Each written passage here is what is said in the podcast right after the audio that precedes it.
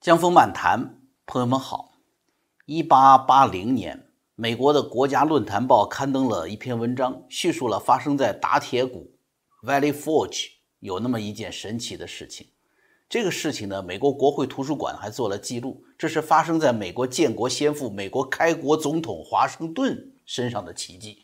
他遇见了美国历史和未来三次最重大的危难时刻。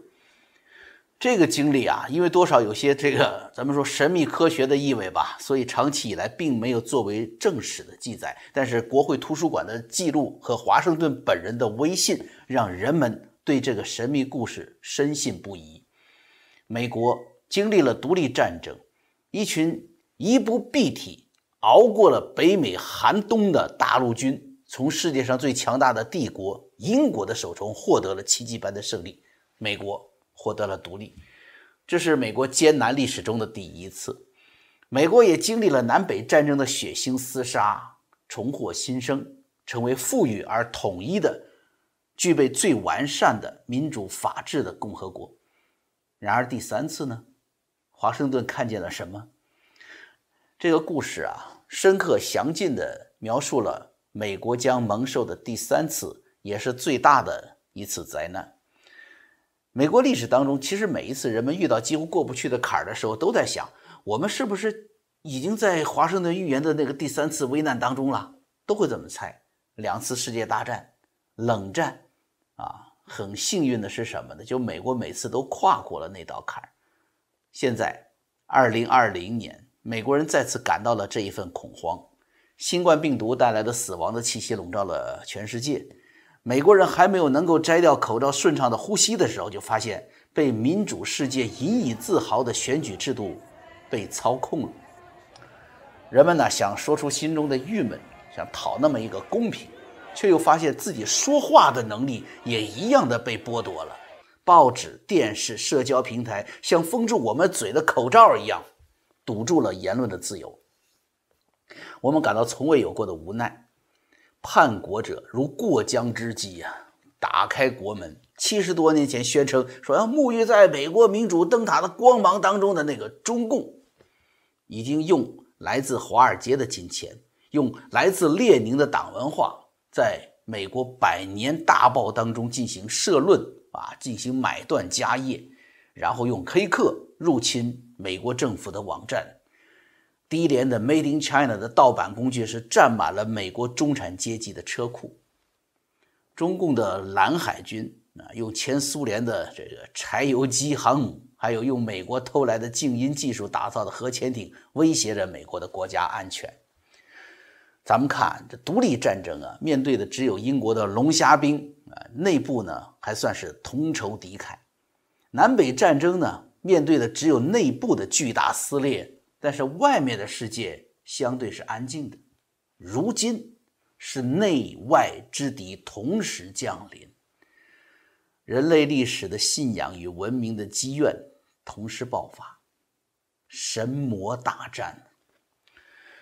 呃，我说好朋友方伟啊，推荐我说让我好好读读这个一八八零年这篇报道啊，是国会图书馆记载的华盛顿神迹，我看了啊，然后在此刻呢。我觉得啊，不仅我有细细阅读的必要呀，我想在今天的节目中呢，也跟大家去分享这个神迹，这会让我们在现在的每一天，在真假消息、好坏消息的浮沉当中，在每一天要么沮丧，要么兴奋的这种变化当中，去保持一份清醒和信念，因为它可以让我们清楚当下的危机啊，不是。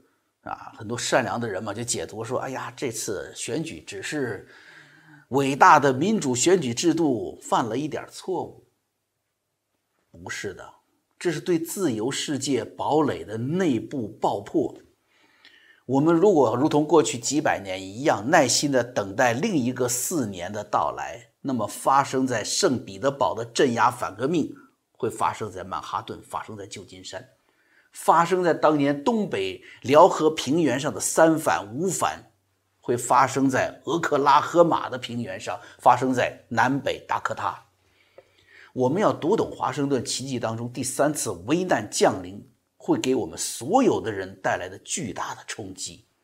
我们更要读懂，无论美国多么的在劫难逃，他也依然能够走过劫难，因为我们认清了邪恶所在，因为我们可以重拾在神的面前人应有的谦卑，因为这世间一切呀，最终的安排不是人，不管这人是否啊聪明绝顶，还是一个犯罪集团。这世间一切的安排来自造物主，只要我们心中有光，哎，就能度过。无论是普通的美国人，还是那位勇敢而受尽了委屈的川普总统，当下我们共同面临的最黑暗的时刻。啊，现在呢，咱们就开始说说这个故事啊。安东尼·希尔曼啊，他是当时的一名大陆军的军人，根据他的这个养老金申请书啊。希尔曼呢，是在1777年底在萨拉托加接受了阿诺德的指挥，参加了战斗。1778年，在蒙茅斯战役之前呢，在新泽西加入了大陆军的主力部队。根据记载啊，他是目前记载了这个华盛顿奇迹最早的人，所以我们今天就用他的这个版本啊。毫无疑问呢，就是你听说过乔治华盛顿。去灌木丛啊，秘密的祈祷，从上帝那里得到帮助，得到安慰的故事，啊，是天意，让缺乏钱塘枪，就像缺乏冬天的衣服和缺乏土豆一样的大陆军，安全的度过了最黑暗的苦难日子。有一天啊，这安东尼·谢尔曼他就记得很清楚啊，那天，虽然说冬天了嘛。这北方的那树啊，连叶子都没有了，寒风是呼呼的刮过去，但是太阳出来了，并带来了一丝温暖的光芒。可是，一看华盛顿将军，几乎整个下午都独自待在营帐里，没出来晒太阳。当他出来的时候呢，希尔曼发现华盛顿的脸色比平时更加苍白了，他的心里似乎有什么非常重要的事情。一直到了黄昏时刻，从外面祈祷中走回来的华盛顿，召唤了一个当班的勤务兵到他的宿舍。华盛顿用他独有的、富有尊严的表情注视着那个勤务兵，对他讲述了当天发生的事情。原来这华盛顿呢，为什么心事重重呢？是因为在他的营帐里啊，出现了一位异常美丽的女性。下面，哎。就是这位美丽的神秘女性带给华盛顿的奇迹幻影。华盛顿是这么说的：“今天下午，当我坐在这张桌子前准备发送命令的时候，似乎有什么东西打扰了我。抬起头一看，我看到了站在我对面的一位异常美丽的女性，我非常惊讶。”因为我已经下达了严格的命令，不许被打扰，任何人不许放进来。所以过了好一会儿，我才想到问他：“你为什么出现在这里？”我重复的问两次、三次，甚至问他四次，他只是微微的抬起眼睛，没有给我任何的回答。这使我感到奇怪，一种感觉在我身上蔓延。我本想站起来，但是眼前这个人的目光是那么的……炯炯有神，让我无法动弹。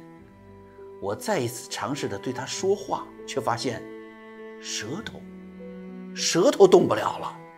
我已经麻痹了。于是，一种全新的、神秘的、有力的、不可抗拒的感觉占据了我。我能做的只有静静的、头脑空白的凝视着我的这位神秘访客。渐渐的，周围的气氛仿佛充满了一种感觉，光彩夺目。我从来没有见过的这种感觉。这时，我听到一个声音说：“共和国之子，看好喽，学好喽。”与此同时，神秘来访者向东边伸出手臂，我就看到远处有一重重的白色蒸汽在一层一层的上升。美国的东边是哪儿啊？欧洲，我看到在欧洲和美洲之间大西洋的波浪翻滚着。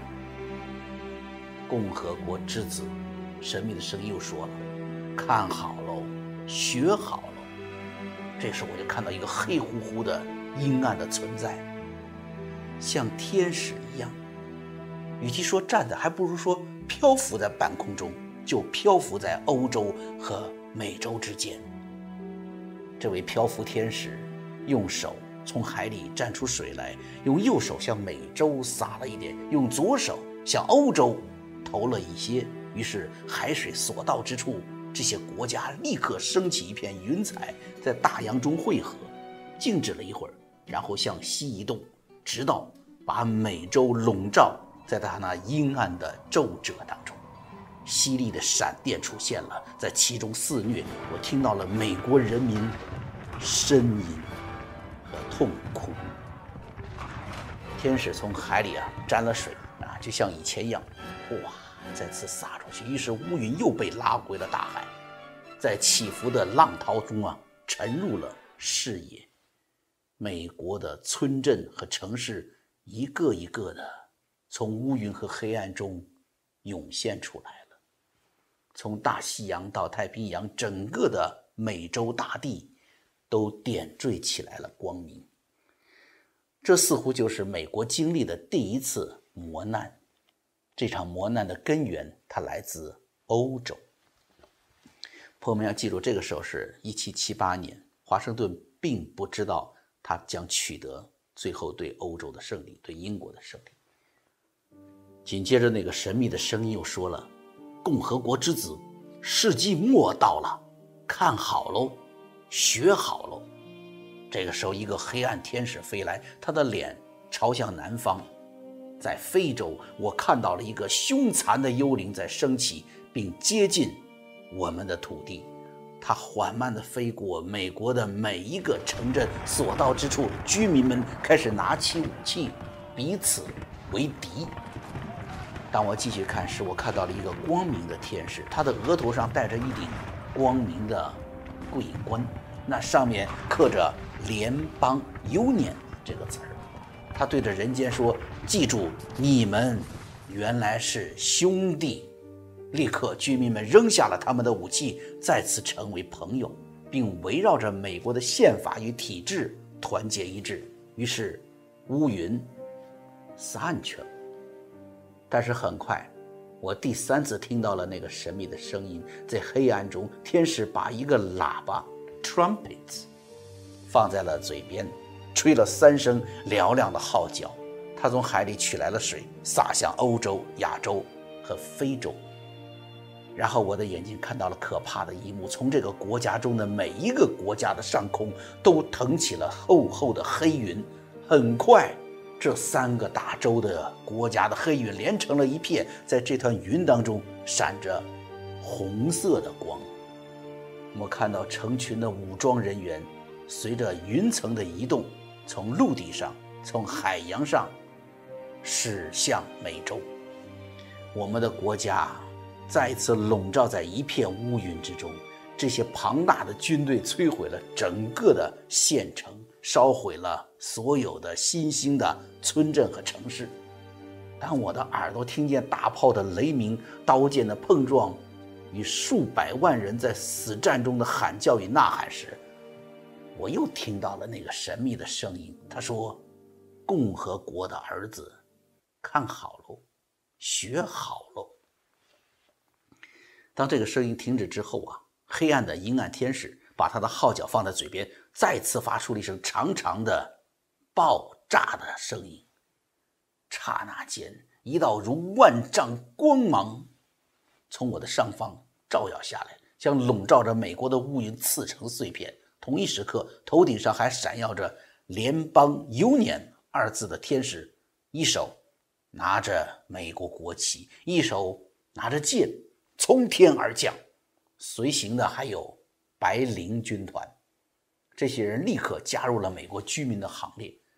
当时我感觉到美国人几乎要被征服了，但他们立即又鼓起勇气，团结起这个支离破碎的队伍，重新开始战斗。在冲突的恐惧声中，我听到那个神秘的声音说：“共和国之子，看好喽，学好喽。”当声音停止的时候，天使最后一次用他的手从海里。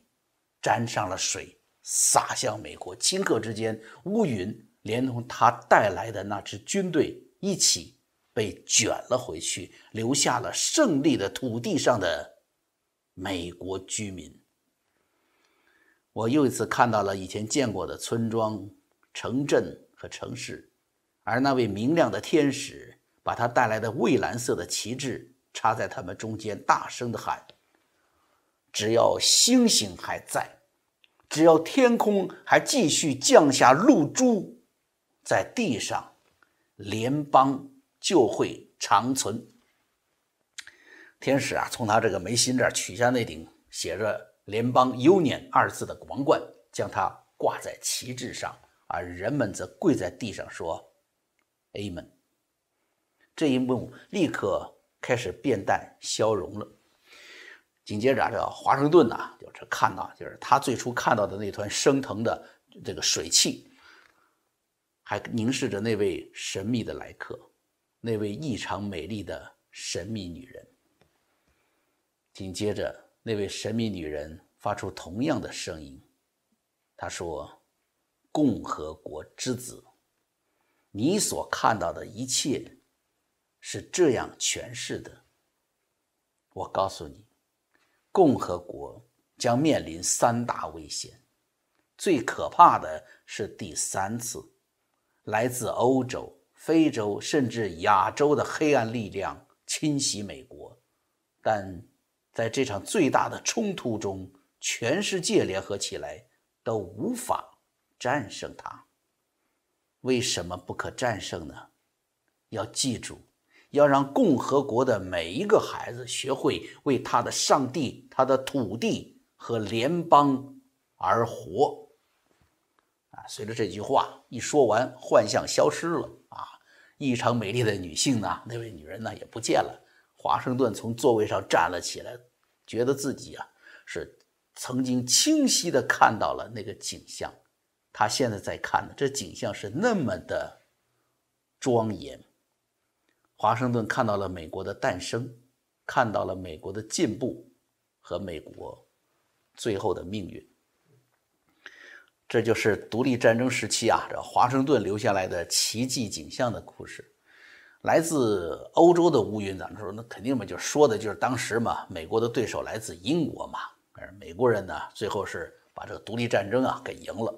那第二个景象当中呢，来自非洲的乌云代表什么？代表着黑奴。在美洲带来的制度与道德冲击，居民从拿起武器到放下武器，从彼此为敌打着打的不可交加，然后最后最后呢又变成了兄弟。很明显的是什么？就是一七七七年、一七七八年的华盛顿是预见了美国内战、南北战争的爆发。那么第三次景象当中呢，美国将面临来自包括了亚洲在内的全世界的侵略。